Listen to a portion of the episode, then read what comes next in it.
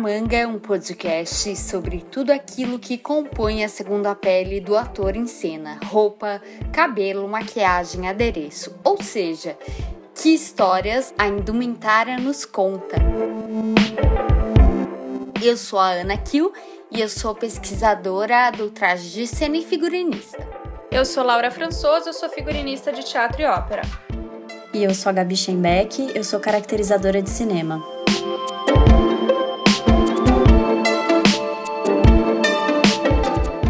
Hoje a gente vai falar de uma área da criação artística que é quase imaterial, mas tem muita importância para criar o clima da cena.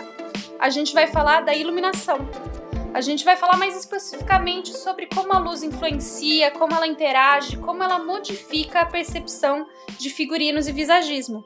Para isso, a gente trouxe uma convidada muito especial, que é a Valéria Lovato, que ela vai poder falar com muita propriedade do assunto. Valéria, você não quer contar primeiro um pouquinho pra gente onde que as pessoas podem te encontrar nas redes e depois falar um pouco da sua trajetória?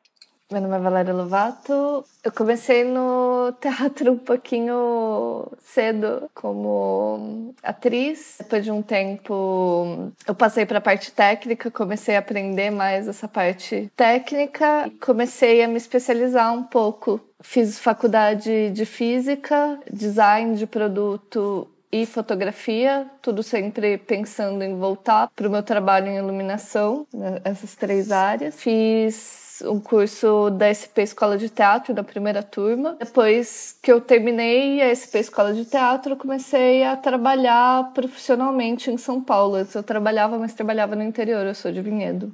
Depois de um ano que eu estava trabalhando, fui convidada para entrar no Teatro Municipal de São Paulo. Trabalhei lá um ano como técnica, depois de um ano passei para coordenação, comecei a coordenar a equipe de iluminação lá, fiquei lá até esse ano e agora estou na Itália fazendo um curso de light designer no Teatro alla Scala de Milão. Meu Instagram é Val Lovato e me segue lá.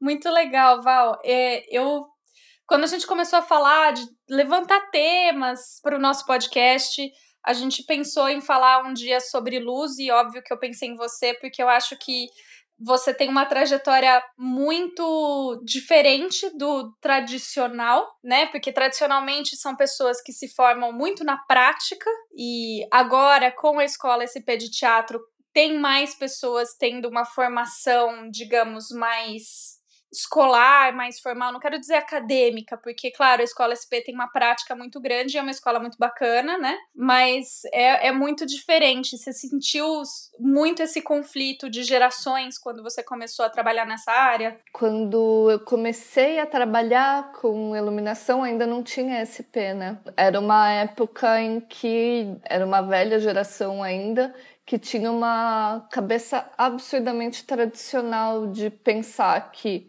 se eu ensinar o meu mestiere a uma outra pessoa, ela pode é, pegar o meu trabalho. Então, eu não vou passar todo o conhecimento, ou eu vou, eu vou passar um conhecimento parcial só para a pessoa poder me ajudar mas eu não vou passar tudo o que eu sei para a pessoa não poder pegar o meu trabalho. Então, tinha muito essa essa visão antiga. Eu acho que a SP nisso foi um divisor de águas, porque óbvio que teve esse choque de realidade, né? Essa, de entrar muita, muito mais gente no mercado, né? É, depois da SP, porque queira ou não queira, são 20 pessoas entrando no mercado por ano, com essa, com essa outra forma de ensino, né? de passar de uma pessoa para outra é muito mais lento, mas ao mesmo tempo são pessoas com uma cabeça totalmente diferente. Eu acho que a grande diferença não é um academicismo realmente, porque a SP não é não é uma faculdade, não é nada disso, é um curso livre e tem esse ensino muito mais voltado para a prática, mas ela já traz uma a parte de pesquisa muito mais forte. Então são pessoas que têm uma visão diferente é, do fazer teatral. Eu acho que isso é muito importante e muito interessante. Tem um pensamento de concepção, né?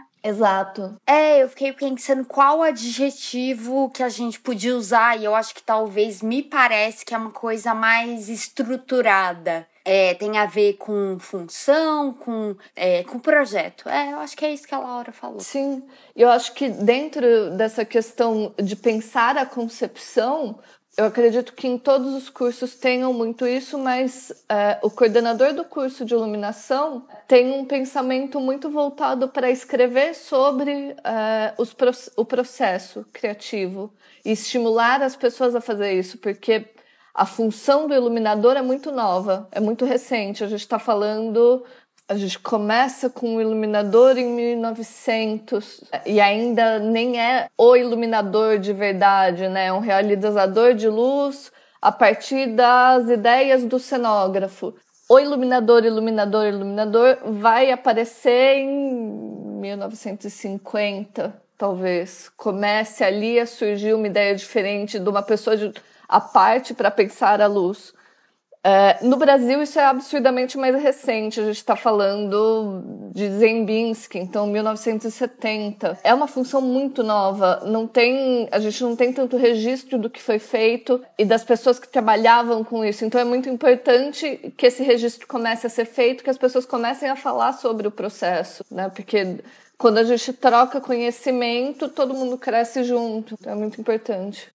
Nossa, demais isso, porque assim, a gente acha, nós figurinistas, que a nossa profissão é recente, porque também surgiu no século XX, mas a de vocês é mais ainda.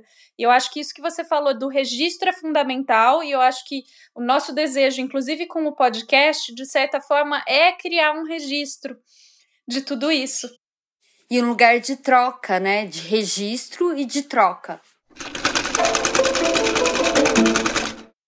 E por falar em troca, é, a nossa primeira pergunta real, oficial, é da relação do figurino com a iluminação. A gente queria entender como que é essa interação a partir do seu ponto de vista e da sua experiência, né? Qual que é a relação da luz com os outros elementos da cena, seja com os cantores, seja com o cenário, seja com o figurino. É, se você puder também dar algum exemplo prático para quem nunca pensou na importância da luz na narrativa, se você puder falar sobre isso, seria muito legal. Eu acho que é, não tem como a gente pensar a iluminação, criar uma iluminação sem pensar nos outros elementos, né? Porque a gente ilumina alguém e a gente ilumina por um propósito, por um motivo. Então, quem e o que são duas perguntas que estão ali sempre. Então, não tem como desvincular e não tem como não pensar nisso para criar a luz eu acho que isso no mundo ideal, né? A forma, a forma, a melhor forma de se trabalhar é sempre pensar em conjunto. Então, entender o que é a cenografia, é, entender o que é o figurino, quais são as cores utilizadas na cenografia, no figurino, na maquiagem. Isso é de uma importância extrema para que é, o resultado final seja uniforme, né? Seja uma coisa que, que, não, que não tem atrito. Quando todo mundo está pensando junto, quando o trabalho é feito coletivo, é, o resultado final é diferente. A gente consegue ver uma, uma diferença brutal em cena. É, o público sente isso sem saber o que é, né? Harmonia, muito obrigada. Eu estava tentando procurar que palavra que era, mas é isso, é, é harmonia, é tá todo mundo na mesma frequência. Pensando na parte específica de iluminação, eu acho que a ilumina... por mais que a direção seja tenha um ponto de vista, né, sobre o que é o espetáculo, para mim, a iluminação acaba sendo o ponto de vista. É quem vai dar o olhar do público, é quem vai conseguir direcionar da melhor forma o público para a cena. E eu acho que tem uma, tem uma coisa que para mim é mágico, é muito mágico, que é a gente consegue tirar a emoção do público, causar catarse é, com um movimento de luz na hora certa né, que afete a cena da melhor forma possível. Isso é extremamente potente. E aí entra também de novo essa coisa da harmonia, de estar todo mundo junto, né? É, eu acho isso extremamente importante. Eu já vi alguns diretores que quando vão passar a luz, né, que vão marcar a luz, eles pedem para a gente levar figurinos Não, então tem, tem pessoas que ficam ali marcando o lugar no palco, mas também ficam segurando lá o figurino para ver a interação com a luz, né? Eu acho que isso é um fator que nem sempre as pessoas levam em consideração, mas pode dar muito errado se você não toma cuidado, né? Sim, eu tenho um exemplo muito bom disso. Na, não é exatamente o figurino, mas é um elemento de figurino que era usado no cenário. A ópera Lohengrin, que foi feita no Teatro Municipal, ela tinha uma cenografia que era feita inteira de casacos pretos, né? Muitos casacos pretos. Só que eles não eram iguais, eles não eram todos iguais.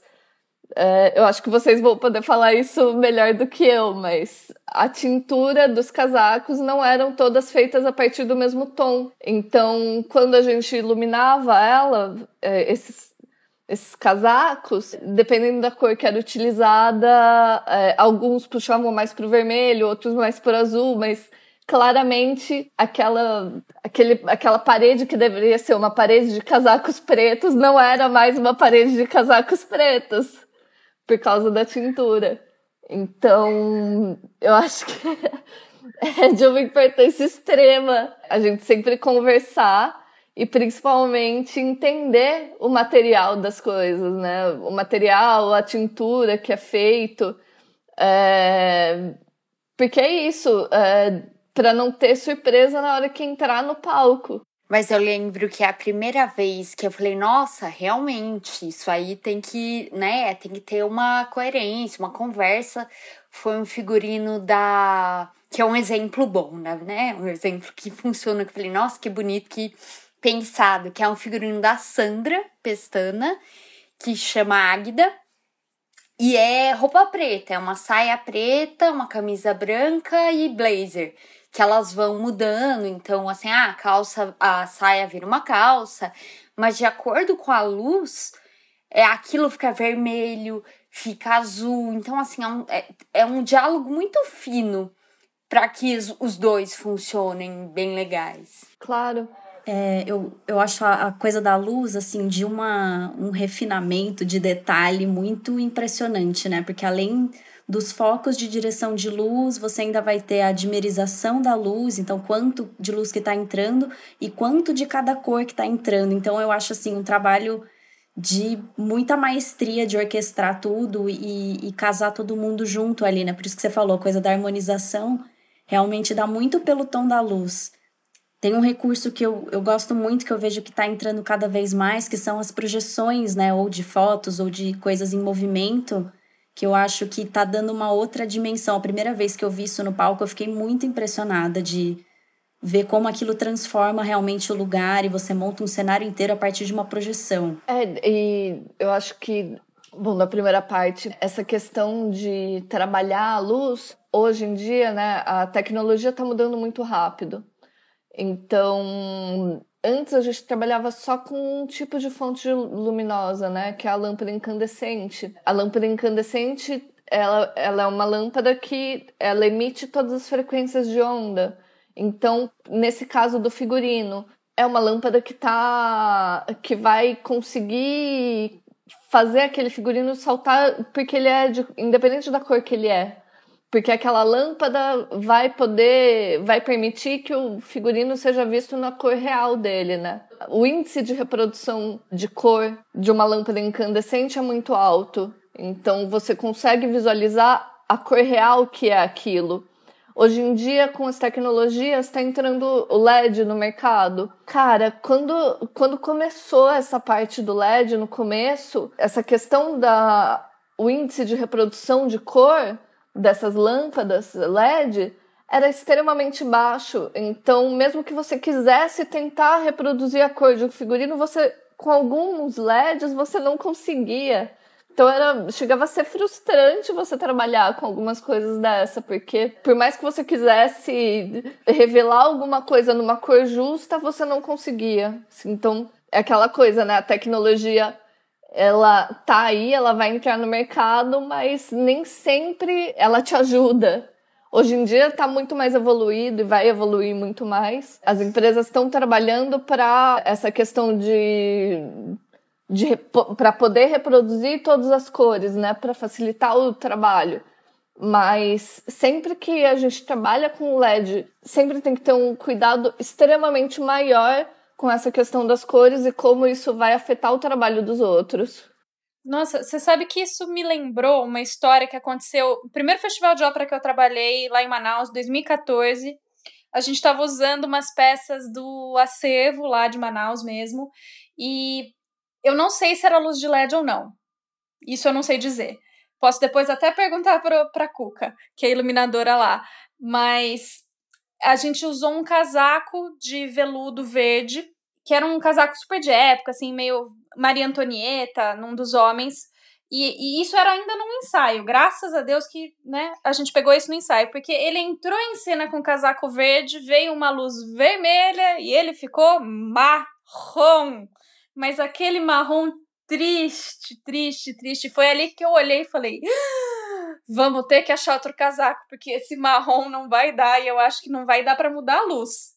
Então também tem que ter essas, de novo, a palavra-chave deste podcast: negociação entre a luz e o figurino. É. É, mas é porque a gente não tem é, uma formação, um material didático que. Porque a, eu sempre falo isso, né? A cor da roupa do figurino é pigmento. E da luz vai ser, é, né, luz. Então, assim, a gente tem que achar ali no meio onde conversa uma coisa com a outra. Como não existe um, né, uma coisa, um material didático, a gente tem que testar. É isso que, que a Laura falou. Você coloca o casaco verde e, e vê o que acontece. Como é que é isso no seu curso aí na Itália, Val? É muito diferente ou também é meio na tentativa e erro? Cara, essa parte de interação eu senti muita falta, porque eu realmente esperava que tivesse muito mais isso. Principalmente eh, cenografia, quer ou não quer, é a área que a gente é um pouco mais próximo, né? Como, como a gente entra junto no palco, né? A montagem de cenário e a montagem de iluminação é junta existe uma, uma negociação prévia, porque existe a divisão de espaço, então a gente já é muito mais próximo da cenografia. Então, essa parte é muito mais presente no curso. Eu ainda sinto muita necessidade de material didático e principalmente de um diálogo maior com as outras áreas. É muito difícil achar material sobre isso. Cara, as pessoas ainda estão nessa de, tipo, na tentativa e erro, da experiência, mas mas a gente tá na tentativa e erro faz mais de um século, né? A gente podia ter escrito. Pois é, pois é. Não precisa, né? O, o primeiro vai na tentativa e erro, passa para os outros e aí ninguém mais precisa, né? Ajuda o amiguinho. Por isso que eu acho que é muito importante o curso da SP, né? Porque é um lugar que você tem com quem conversar, pelo menos. Claro, claro.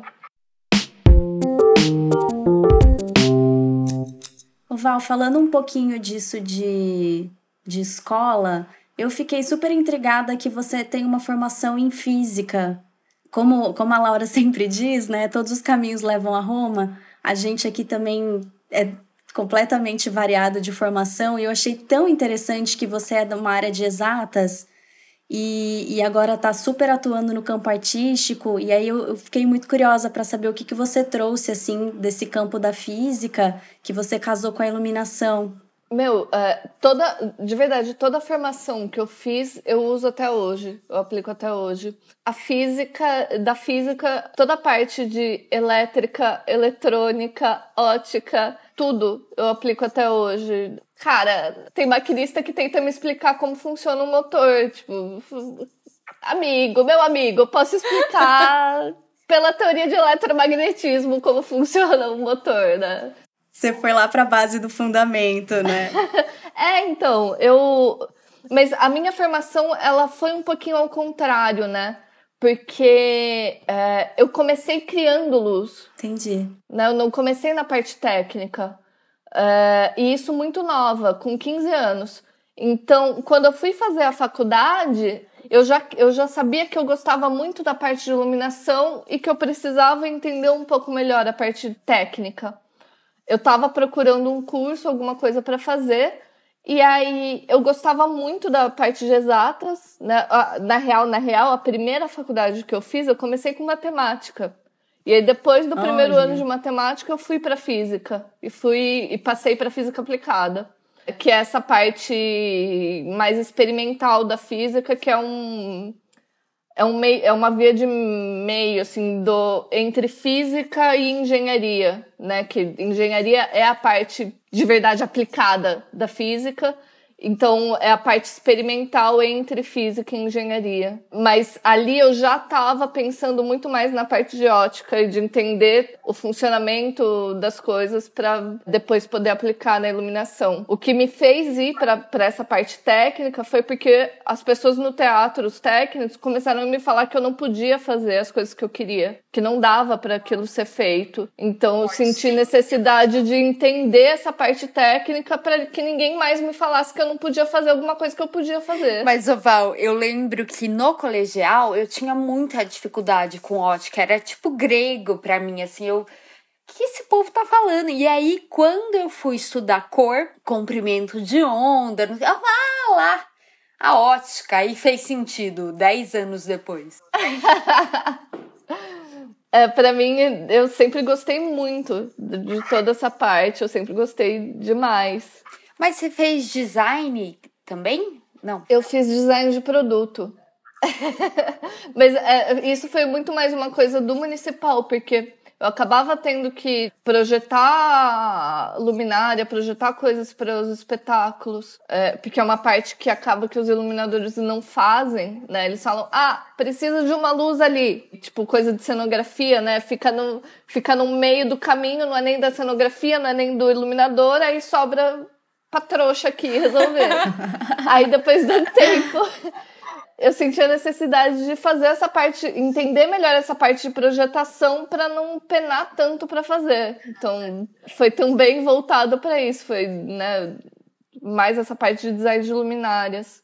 E depois a, a última que para mim aí eu volto para a parte artística que é fazer fotografia, que é a luz na forma mais pura que tem, né? Eu gosto muito de fotografia, mas é, eu não imaginava que eu ia conseguir aplicar tanto na minha profissão quanto eu consigo aplicar. Isso, para mim, foi uma baita de uma realização.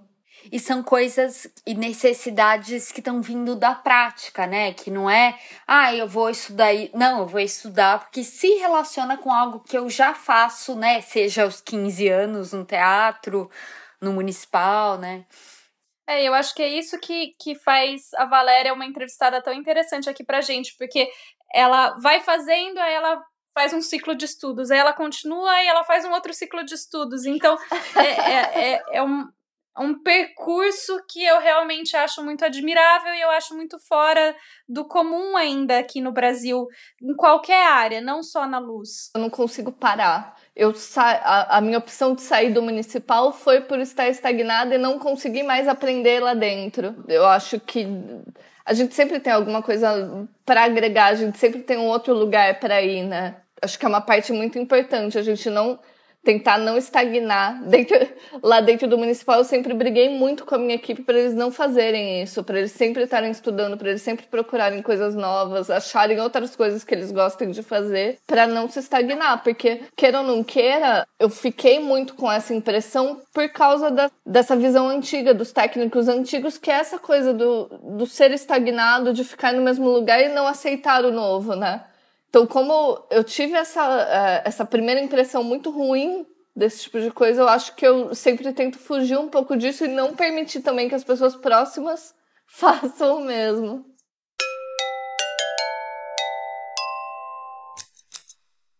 Ah, antes de, antes de mudar, deixa eu falar mais uma coisa do, sobre interações com áreas. A primeira ópera que eu criei à luz foi Nabucco, no Municipal. Foi um processo muito difícil. Muito difícil porque é, a gente tinha pouco tempo, pouco recurso. Como eu coordenava a equipe e estava criando a luz, eu não tive uma aproximação tão grande com as outras áreas. Com a cenografia, sim, como sempre, né? Aquilo que eu já falei antes. Mas com figurino e com visagismo, eu tive muito pouca aproximação. Por sorte, sempre tem os ensaios, né? com Nabucco, antes de ter o antipiano, que é o ensaio que se vê o visagismo, que se vê tudo, teve um ensaio que a Tissa Fada fez todo o visagismo. E, cara, não funcionava. Não funcionava. Ainda bem que, que foi no ensaio. Né? Não, maravilhosa. E aí eu acho que era muito mais um erro da iluminação do que dela. Né? Óbvio que depois ela ajustou também, ela calibrou também. Mas as pessoas pareciam, tipo, ela fez uma maquiagem que era linda, linda, linda, linda, que fazia as pessoas elas pareciam puras. Era uma coisa absurda, porque é, a bochecha, a testa, ela deixava com um brilho, uma claridade que era linda. Assim, ela deixava as pessoas muito bonitas. E é, só que aí com a luz, como a luz era muito forte, tinha alguns ângulos que não funcionavam, parecia uma maquiagem quase de clown. Assim, ela ficava branca, branca. Tipo, você via o contorno, o desenho da maquiagem, sendo que óbvio não era para ser visto e E ainda bem que teve esse ensaio, bem no começo da gravação, não foi. Eh, eu ainda tinha muito tempo para corrigir, para entender o que estava acontecendo dessa interação. Mas é, é um segundo caos do municipal que para mim me marcou muito, que foi na minha primeira ópera. Nossa, que susto, né? Meu, eu, eu, saí, eu saí desse ensaio mal, eu não sabia o que fazer. Eu falei, gente, eu tenho que jogar minha luz no lixo, eu não, eu não sei como resolver. Esse pânico que é o mais difícil, né? Quando você olha pra cena, não importa de que área você é, e você fala, não tá funcionando e eu não sei como resolver. Cara, não tá funcionando. E aí você saber que o problema é seu, que tipo, não é tipo, ah, é uma coisa que outra pessoa tem que resolver. Não, né? Pega que o filho é teu e resolve, né? Mas esse é o poder do ensaio. O ensaio é muito importante. E no cinema, como é que faz? Porque o cinema não tem esse tempo de ensaio, né? Assim, como a gente faz no teatro. É diferente essa relação. Alguém tem uma experiência que saiba responder essa minha pergunta. Tô jogando aqui para todo mundo, porque eu não tenho a menor ideia. Não, mas isso de tempo no cinema, né? Eu sou formada em cinema. E aí eu lembro que eu ficava pé da vida. Eu falei, gente, esse povo tá. Isso na faculdade, né? Depois eu trabalhei muito pouco com cinema. É, mas eles ficavam muito tempo e aí mexia um negocinho. Ah, não, tá dando uma sombra aqui. Oh, gente, pelo amor. E hoje eu vejo que, ok, faz todo sentido, vamos lá. Mas na época eu, meu Deus, gente, tá ótimo, para. Eu trabalhei muito pouco com cinema, mas porque eu não tenho paciência. Esse tempo é extremamente dilatado. Assim, eu acho lindo. Eu tenho uma admiração extrema e eu adoraria, é uma coisa que está na minha listinha de coisas a estudar, é direção de fotografia, porque eu acho uma coisa incrível, incrível, incrível, incrível. Mas é, essa questão desse tempo que é extremamente dilatado, eu não hoje eu ainda não consigo trabalhar, porque como uh, eu acho que a grande diferença é o ponto de vista do público, né? Como no teatro e na ópera a gente está falando de ver tudo muito de longe, o nosso foco está em outro lugar. Então, é, esse detalhe, esse apuramento que tem no cinema é, tá em outro lugar, tá em outro tipo de construção, né? É, num, é um macro. Quando a gente está falando de cinema, a gente está falando de colocar, de ter uma cara gigantesca numa tela de 10 metros, né? Então é, é ver o zoom, zoom, zoom mesmo de uma coisa. Não pode ter erro, não pode ter defeito. É óbvio que esse tempo é todo justificado, mas Cara, tem que ter muita paciência. É o que o, o Namatami sempre fala, que o palco perdoa muita coisa. Exatamente! exatamente! É isso. E a outra coisa que eu falo é que eu acho que quem trabalha com teatro, com ópera, com o ao vivo, é tudo junk, é tudo viciado em adrenalina. Porque a gente adora aquele nervoso da estreia aquela dor de barriga de será que vai dar certo? Será que a pulseira vai quicar no chão e cair no fosso? Sabe? Já me aconteceu isso, de uma solista, a solista tinha que jogar a pulseira no chão, a pulseira quicou e caiu no fosso. E, e assim, também aposto que aconteceu com a Val de luzes que acenderam quando não deviam, apagaram. Explodiu, caiu no palco. Ah! Não! Já aconteceu numa peça de teatro. Mas todo mundo se salvou, ninguém se machucou. Não, ninguém se machucou, mas eu fiquei sem o meu contraluz central. Apenas. Esse é mais um do momento hashtag perrengues. Mas é verdade isso, a gente é viciado em adrenalina. A gente é. É real. Eu acho. Eu acho que a gente é assim. E eu acho muito interessante isso que você repetiu mais uma vez, dessa intimidade maior da cenografia com, com a iluminação, por causa do espaço mesmo, né? Eu acho que, para quem não trabalha com isso, só para explicar, os teatros eles têm varas. E nessas varas se penduram os refletores de luz e se penduram partes do cenário. Então, por isso que a Val falou dessa disputa de espaço e dessa conversa muito mais íntima entre essas duas áreas mesmo, né? Geralmente você monta junto, né? Então o técnico tá junto, então tem rola. É, sim, existe essa negociação prévia para, né, de espaços, quem fica com qual espaço é, quem cede qual espaço também parte importante. Depois, toda, toda a parte de montagem é praticamente feita em conjunto, né? Então, é, sempre tem uma, esse pensamento de logística muito forte, porque quem o cenário tem um volume, né? Normalmente é uma coisa grande. E aí é um pouco complicado também a gente, essa logística toda de como fazer para montar a luz e montar o cenário. Às vezes o cenário trava todas as, todas as varas. Como você coloca uma escada, né, num lugar que ali tem, sei lá, um sofá e você tem que montar a luz, subir exato, e arrumar aquela vara, né? Exato. Então, tipo, tem toda essa logística, tem toda essa negociação o tempo todo com a cenografia. Então, por isso que é um pouco mais próximo. Falando do cinema, que agora eu lembrei de mais uma coisa que é importante. A diferença é, de tipo de equipamento utilizado. Porque o cinema a gente está falando de utilizar potências de refletores absurdamente mais altas do que na, na iluminação cênica.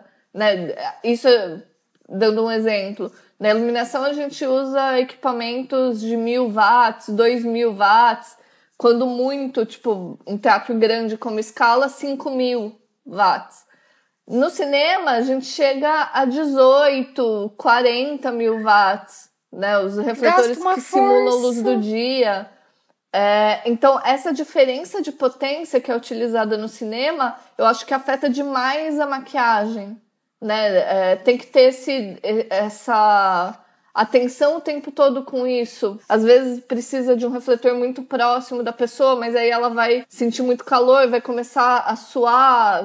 Eu acho que a negociação com figurino, maquiagem, o visagismo é muito mais próxima no cinema do que no, no teatro. É, eu ia perguntar isso pra Gabi, se ela sente que é mais próximo, como que você vê. Eu acho que sempre quando a pessoa, o diretor de foto tá, vai, sabe já que ele vai usar alguma coisa diferente, ele, ó, aquele lugar ali que é mais sinistro, eu vou tacar um negócio que vai dar uma esverdeada, e aí às vezes ele pede, trabalha comigo, vamos acentuar isso, que eu quero que a pessoa fique amarela mesmo, ou não, né?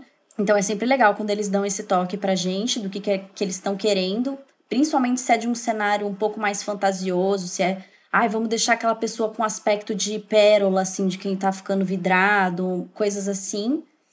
E, mas geralmente eles falam, eu, eu quero que, que o brilho seja natural, não quero pele fosca, ou o, ou o louco da pele mate que fala, eu não quero que brilhe nada. Tem uns assim também. Mas essa coisa da, da luz em, em cenário, em estúdio é bem parecido, acho que com o teatro, né? Dessa coisa da montagem, de você dividir o espaço com o cenário e tudo, porque também vai ter as, as vigas lá em cima, que vai ter luz e tal. Mas quando você tá num cenário que é, sei lá, na sua casa, e aí você tá num apartamento, e aí, quando você está fazendo um, um ponto de vista, você está olhando para a pessoa ali. Então, você colocou a luz lá atrás, tá, o programa tudo. Quando você vai fazer o contraplano dessa pessoa, você tem que mexer o sofá, você tem que tirar o armário, porque daí você cria lugares para colocar a luz.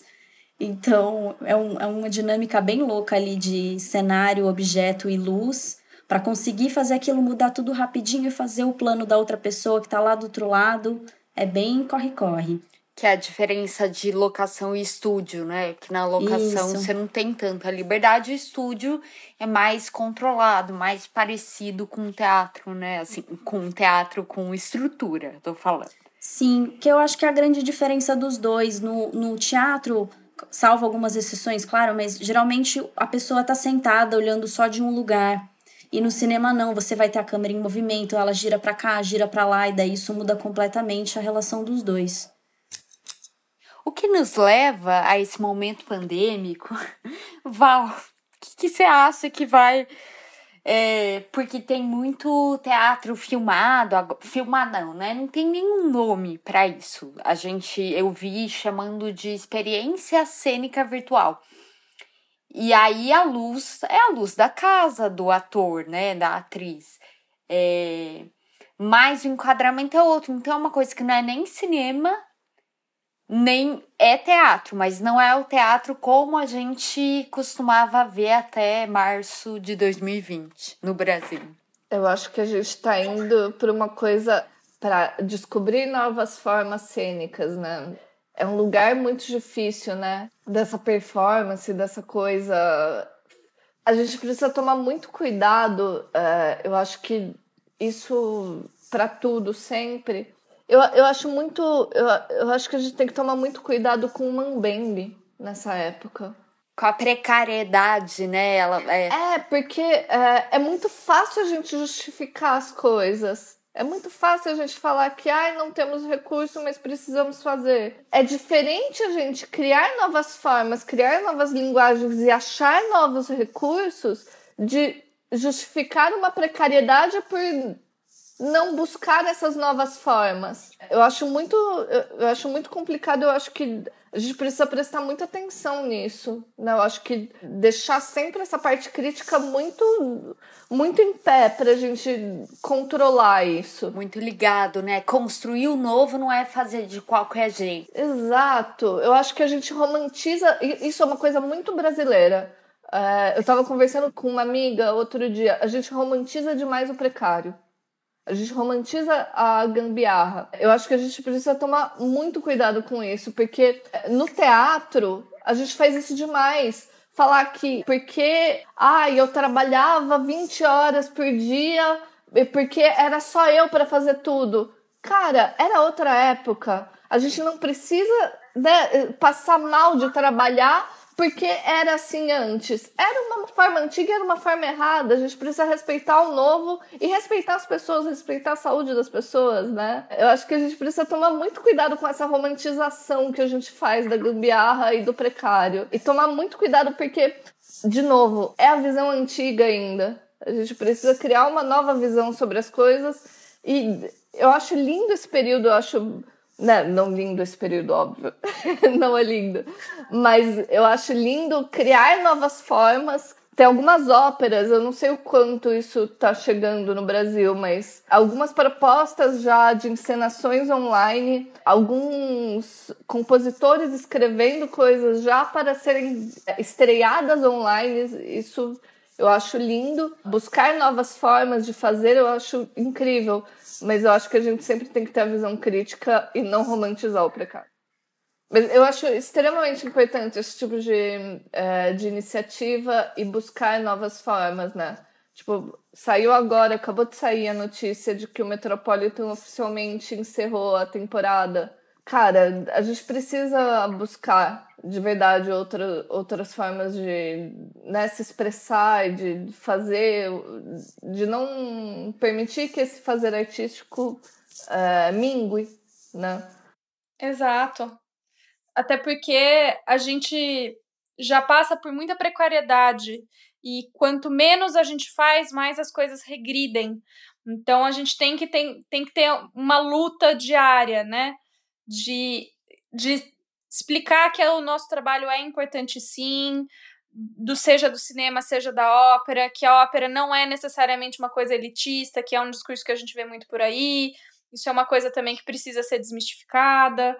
E eu acho que você também, de novo, trazendo a questão da iluminação e de ser mulher num meio extremamente masculino, até eu acho que, de novo, a relação mais próxima entre a iluminação e a cenografia também tem questão de gênero, porque são áreas majoritariamente masculinas, enquanto o figurino é feminino, é uma coisa menor, o visagismo é feminino, é uma coisa menor.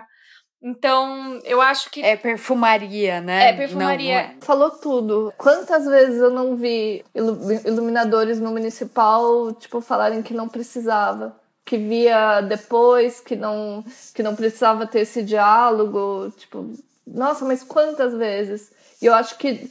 E é uma forma velada, né? É, para mim, isso é a coisa mais escrota que existe, porque essa forma velada de tipo, não, eu te considero artista é lógico que sim, mas eu não falo com você. É, e assim, eu acho que é uma coisa que a gente tem em comum, né, Val? Porque você tá numa área extremamente masculina, você teve que lutar muito. Eu aposto que assim que você assumiu um cargo de liderança, isso foi extremamente difícil. Eu não preciso nem te perguntar, eu já sei de antemão.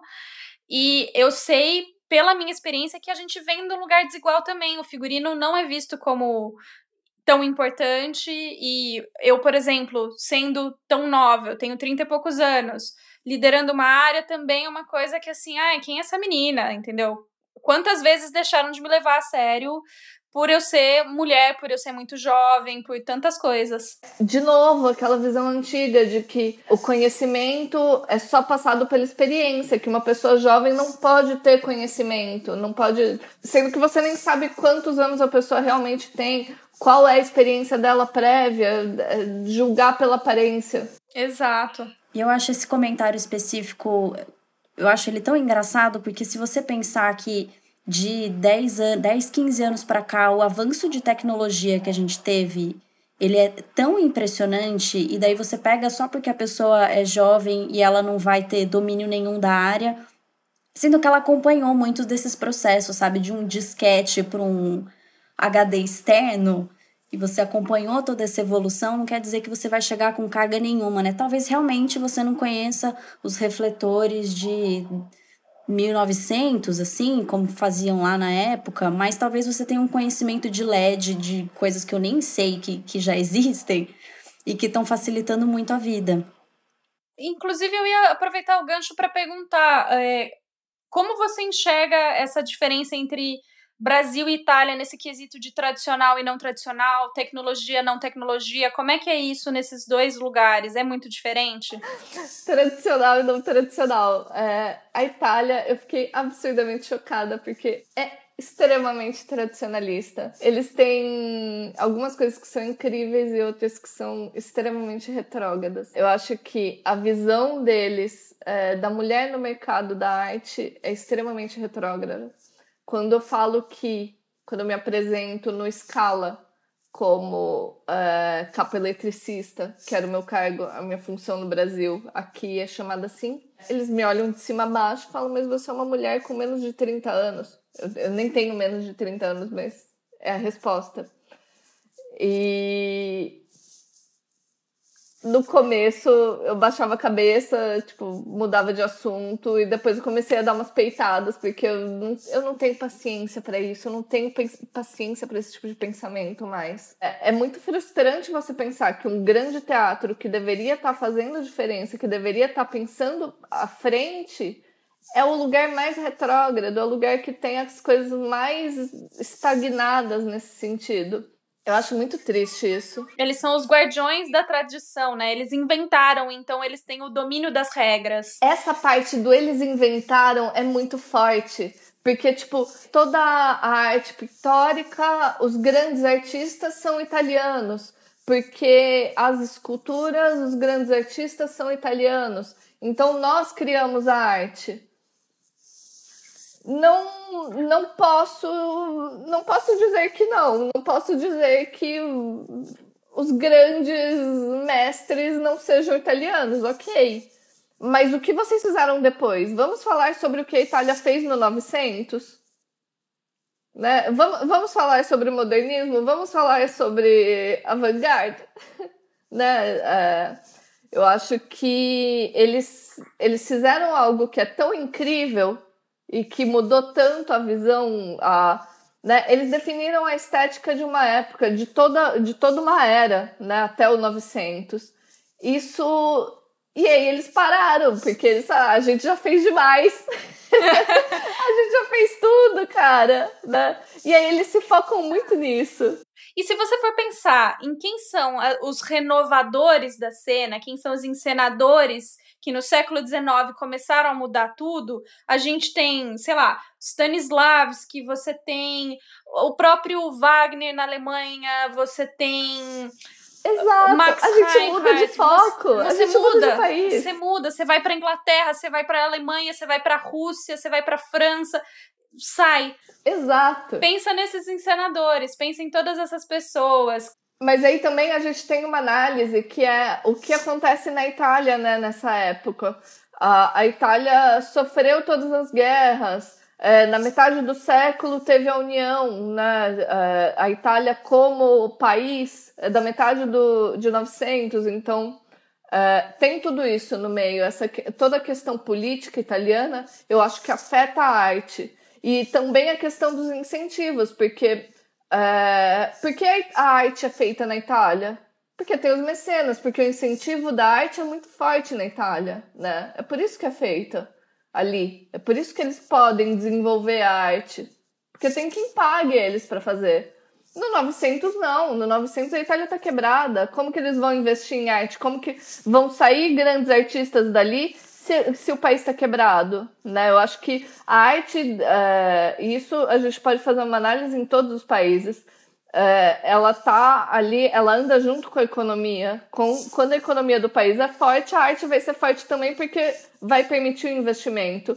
Não é à toa que a Alemanha hoje é, é um grande polo de arte, não é à toa que a Suíça é um grande polo de arte, que está tendo uma pesquisa nova, né? O que está sendo feito na, na Alemanha em questão de ópera, em questão de pesquisa do novo, não a gente não pode entrar em valor do que é bom e que é ruim, né? A gente vai poder falar disso daqui 100 anos. Mas é importante falar que eles estão pesquisando novo, que eles não pararam no tempo.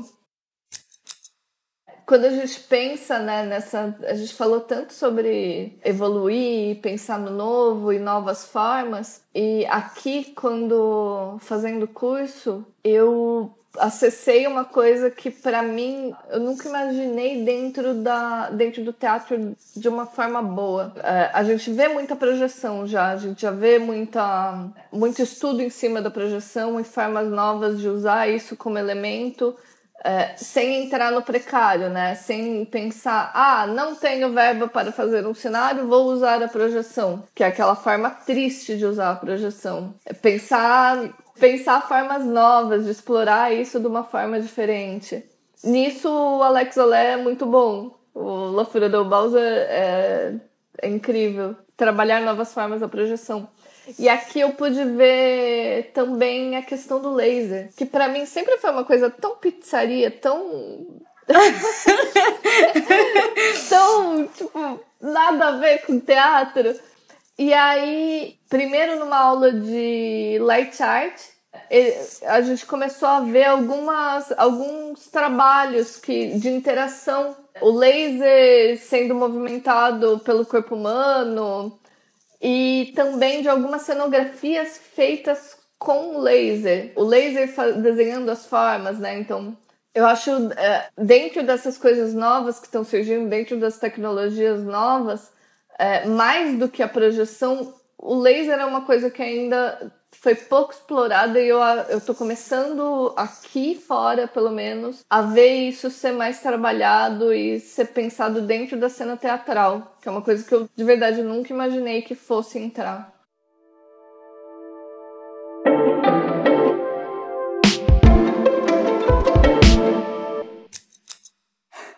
Mas eu queria fazer uma pergunta que é a questão da. Uh, porque a gente ouviu isso numa aula, eu e a Laura, que a iluminação projeta texturas. Então, quando a gente está escolhendo o tecido, que não é só a cor, como que o tecido, a textura, se você vai fazer, sei lá, uma coisa plissada que tem bastante né, que tem uma dobra ali. Como que é isso, assim? Como a gente tem que conversar sobre isso. Cara, é, eu deixei uma nota aqui sobre, sobre essa questão da textura, porque é extremamente importante. Se tem uma coisa que é muito difícil de iluminar, pelo menos para mim, é veludo. Porque o veludo ele tem uma cor, mas ele tem essa textura, é, a pontinha dele, é, tipo, sei lá, ah, é um veludo vermelho a ponta dele, de alguns materiais, às vezes brilha branco. E aí, tipo, aquela coisa que deveria ser da realeza, aquele veludo vermelho lindo, do nada fica aquela coisa esbranquiçada, estranha, tipo, cheia de marca. É, eu acho. Precisa tomar muito cuidado com essas coisas. A questão da luz afetar o volume, afetar a textura, cara, é, é, sempre, o tempo todo, é um, é um, pensamento que tem que ser constante. Para mim, de verdade, veludo, veludo é o tecido do demônio. cara, que, que coisa difícil, que coisa difícil. Você, eu não sei se tem a ver com a qualidade, eu acho que vocês podem falar melhor sobre isso. Mas, é, porque, cara, tem uns que, quando você bate a luz nele, eles são lindos, maravilhosos, e alguns, tipo, fica essa coisa estranha que parece velho. É tipo aquele efeito do pó, que tem um nome, Gabi, não sei qual é, mas que você passa é, o pó e aí quando bate o flash, tipo, fica uma mancha branca, né? Imagino que talvez seja uma coisa. É porque é onde reflete mais, é igual, sei lá, protetor solar que é muito branco, dependendo da pele que você coloca, ele reflete mais e fica esquisito. Até onde eu sei, é, existe veludo de algodão e veludo de fibra sintética, de poliéster. E geralmente os de poliéster refletem muito mais a luz. Ah, pela minha experiência e conhecimento. Posso estar errada, se alguém souber de alguma coisa, me corrijam. Mas ele é mais barato, ele deve ser mais comum também, assim. O sintético. É muito mais fácil de achar. O de algodão geralmente é importado. Você vai nas lojas, aí eles falam: ah, esse veludo é alemão e custa 158 reais o metro. E aí você fala, eu tenho cinco reais de verba. Não dá. Vai o poliéster mesmo. Moço, quanto dá em bala? é, bem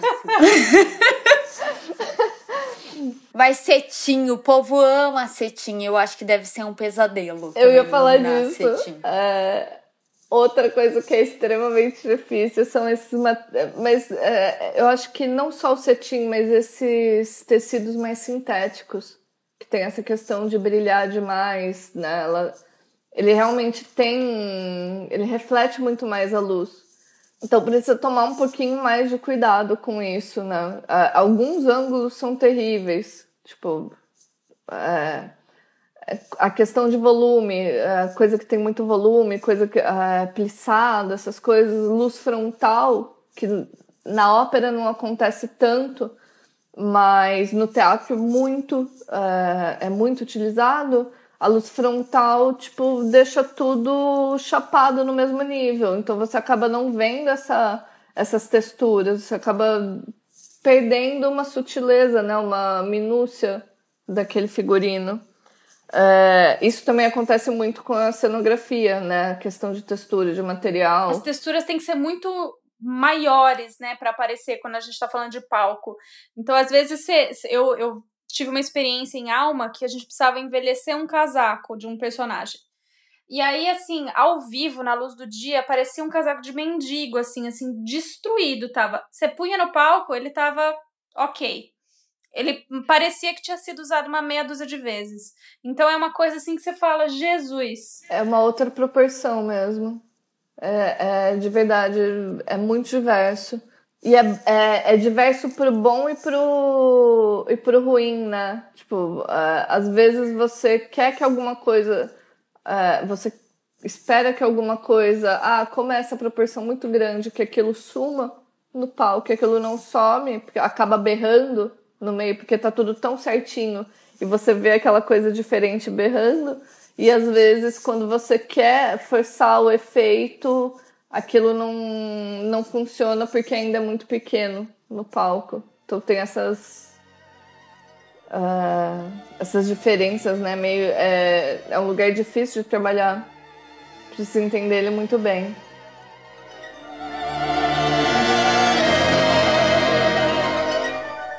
Busquem conhecimento.